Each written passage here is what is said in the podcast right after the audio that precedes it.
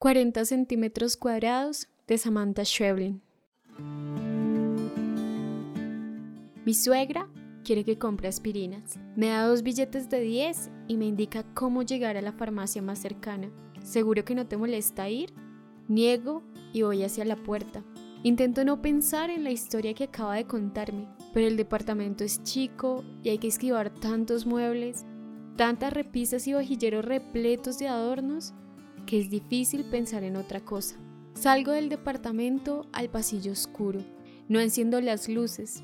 Prefiero que la luz llegue por sí misma cuando las puertas del ascensor se abran y me iluminen.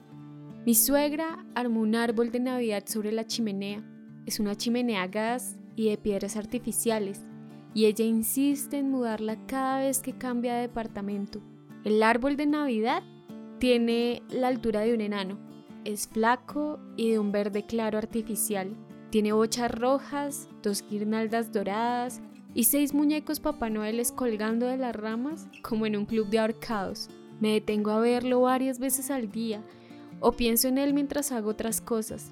Pienso en que mi madre compraba guirnaldas mucho más mullidas y suaves y en que los ojos de los Papá Noeles no están pintados exactamente sobre los relieves oculares, donde deberían estar. Cuando llego a la farmacia que me indicó, veo que está cerrada. Son las 10 y cuarto de la noche y voy a tener que buscar alguna de turno. No conozco el barrio y no quiero llamar a Mariano. Así que adivino por el tránsito de la avenida más cercana y camino hacia allá. Tengo que volver a acostumbrarme a esta ciudad.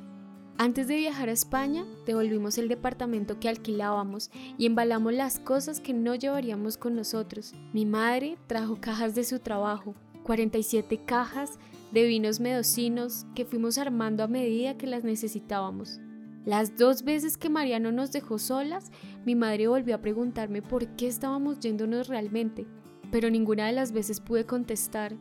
Un camión de mudanzas llevó todo hasta una baulera. Me acuerdo de esto porque estoy casi segura de que en la caja que dice baño hay una tira de aspirinas. Pero ahora, de regreso a Buenos Aires, Todavía no fuimos por ellas. Antes hay que encontrar un nuevo departamento y antes de eso hay que juntar algo de toda la plata que perdimos. Hace un rato mi suegra me contó esta historia horrible, pero la contó orgullosa y dijo que alguien debería escribirla. Es anterior a su divorcio, anterior a la venta de la casa y a su ayuda con el dinero para España. Después le bajó la presión, le vino ese terrible dolor de cabeza y me mandó a comprar aspirinas. Cree que extraño a mi madre y no entiende por qué no quiero llamarla. Veo una farmacia una cuadra más allá, sobre la avenida. Espero el semáforo para cruzar. También está cerrada, pero tiene una lista de turnos. Si me ubico bien, hay una del otro lado de Santa Fe, pasando las vías de la estación Carranza. Son unas cuatro cuadras más y ya me alejé bastante. Pienso que sería bueno que Mariano llegara, le preguntara a su madre por mí y ella tuviera que explicarse diciendo que me ha mandado a comprar aspirinas a las diez y media de la noche por un barrio que no conozco. Después me preguntó por qué eso sería algo bueno. Lo primero que me contó mi suegra es que estaba de pie en medio del comedor de su casa. Su marido estaba en el trabajo, pero regresaría pronto. Sus cuatro hijos estaban fuera también, uno trabajando con el padre, los otros estudiando. La noche anterior se había peleado otra vez con su marido y le había pedido el divorcio. La casa era grande y había perdido el control sobre ella. La mujer que limpiaba estaba a cargo ahora y ella ya no podía decir qué se guardaban los placares ni qué faltaban las alacenas. Cuando se sentaban a la mesa, los hijos se divertían viéndola comer. Si había pollo, roía los huesos con ansiedad. Si había postre, se servía doble ración Tomaba agua con la boca llena. Es que estoy muy sola, pensaba para sí misma, y mis hijos solo creen en su padre. Tomo la primera calle hacia el cruce, pero está cerrada. Es una calle sin salida y lo mismo sucede en la cuadra siguiente. Busco a alguien a quien preguntar. Encuentro a una mujer que me mira desconfiada. Dice que dos cuadras más allá se puede pasar al otro lado de Santa Fe por los túneles del subte. Así que ese día mi suegra estaba de pie en medio del comedor. Se miró las manos y decidió su siguiente paso. Agarró el abrigo, la cartera, salió de la casa y tomó un taxi hasta la calle Libertad. Diluviaba, pero sentía que, si no hacía lo que tenía que hacer en ese mismo momento, no iba a hacerlo nunca más. Cuando bajó, se mojó las sandalias. El agua le llegaba hasta los tobillos. Tocó el timbre de un local de compraventa de oro. Vio al vendedor acercarse entre los mostradores iluminados. Supongo que le abrió mirándola de arriba abajo, lamentando que alguien entrara a su negocio tan empapado. Adentro, el aire acondicionado estaba muy fuerte y le pegaba sobre la nuca. Quiero vender este anillo, dijo ella. Pensó que le costaría quitárselo porque había engordado mucho, pero estaba empapada y el anillo salió sin esfuerzo. El hombre lo colocó en una pequeña balanza electrónica. Puedo darle 30 dólares. Ella se tomó unos segundos para contestar. Después dijo, es mi anillo de bodas. Y el hombre dijo, es lo que vale. Ahora bajo la boca del subte y tomo el túnel para cruzar la avenida. Frente a los carteles de bifurcación reconozco el lugar y me acuerdo que ya he estado acá otras veces. A la derecha, bajando dos escaleras más, está la parada del subte. A la izquierda está la salida. Quizá porque pienso que hay alguna farmacia en el subte o porque quiero recordar un poco más la estación, bajo hacia la derecha. Pierdo el tiempo porque me ayuda a seguir adelante. Hace un mes y medio que no tengo absolutamente nada que hacer. Así que voy hacia la estación, llevo encima una tarjeta que todavía sirve, un tren está llegando, chillan un poco las ruedas y las puertas se abren al unísono. En el andén hay poca gente porque el servicio termina a las 11. Alguien se asoma desde el primer vagón, tal vez alguien de seguridad preguntándose si subiré o no subiré. Cuando el tren se aleja, me siento en uno de los bancos vacíos. La estación queda en silencio y entonces algo se mueve un poco más allá del banco. Es un hombre viejo sentado en el piso, es un mendigo, sus piernas terminan en dos muñones un poco antes de las rodillas. Mira el cartel de champú que hay del otro lado de las vías. Mi suegra aceptó el dinero, me dijo que salió acariciándose el dedo anular. Afuera ya no llovía, pero el agua todavía llegaba hasta los locales y las sandalias mojadas le lastimaban los pies.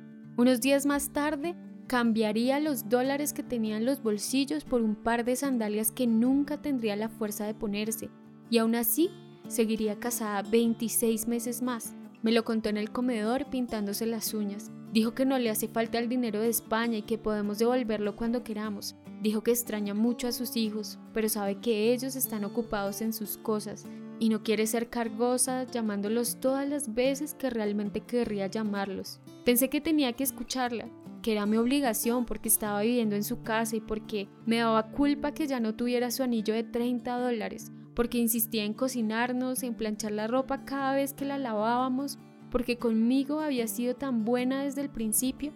También me dijo que le pidió a la vecina del C los clasificados del domingo y se fijó si no había algún nuevo departamento para mudarse porque este tampoco le parecía lo suficientemente luminoso. La escuché porque no tenía nada más que hacer y la miré porque estaba sentada delante del árbol de Navidad y al fin dijo que le encantaba charlar conmigo, así como dos amigas, que cuando era una nena, en la cocina de su casa, se charlaba de todo, que le gustaría que su madre todavía la acompañara. Se quedó un rato callada, así que intenté volver a abrir mi revista, pero dijo, cuando le pido algo a Dios, pido así, Dios, vos hacé lo mejor que puedas, y de un largo suspiro, de verdad, no pido nada puntual.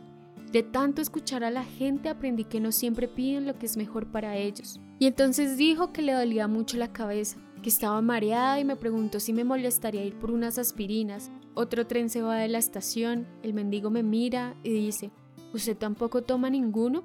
Necesito mis cajas, digo, porque de pronto me acuerdo de ellas y así es como sé qué es lo que quiero. ¿Por qué estoy sentada todavía en este banco? Pero mi suegra dijo algo más, algo muy tonto que ya no pude sacarme de la cabeza. Dijo que al salir del negocio con sus 30 dólares no podía regresar a su casa. Tenía dinero para un taxi, recordaba su dirección, no tenía ninguna otra cosa que hacer, pero simplemente no podía hacerlo. Caminó hasta la esquina donde había una parada de colectivos, se sentó en el banco de metal y ahí se quedó. Miró a la gente, no quería ni podía pensar en nada, ni sacar ninguna conclusión, solo podía mirar y respirar, porque su cuerpo lo hacía automáticamente. Un tiempo indefinido se cumplía de un modo cíclico. El colectivo llegaba y se iba, la parada quedaba vacía y se volvía a llenar. La gente que esperaba cargaba siempre con algo. Llevaban sus cosas en bolsos, en carteras, bajo el brazo, colgando de las manos apoyadas en el piso entre los pies. Ellos estaban ahí para cuidar de sus cosas y a cambio sus cosas lo sostenían. El mendigo trepa hasta mi banco. No entiendo cómo lo ha hecho y me asusta que pueda moverse tan rápido. Huele a basura pero es amable. Saca de su bolsa una guía de las calles. Quiere sus cajas, dice, y abre la guía hacia mí, pero no sabe cómo llegar. Aunque es una guía vieja, reconozco en el mapa las estaciones de subte de la ciudad, de Retiro a Constitución y del centro hasta Chacarita.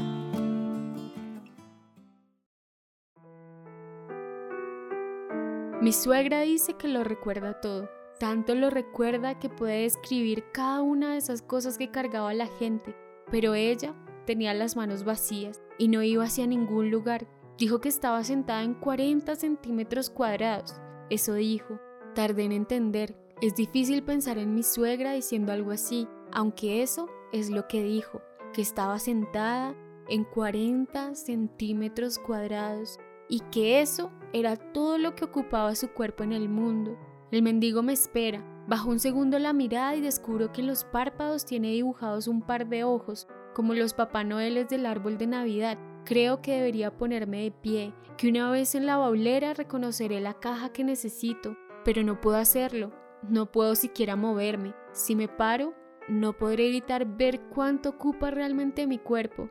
Y si miro el mapa, el mendigo lo acerca ahora un poco más por si eso ayuda, descubriré que en toda la ciudad no hay ningún sitio que pueda señalarle.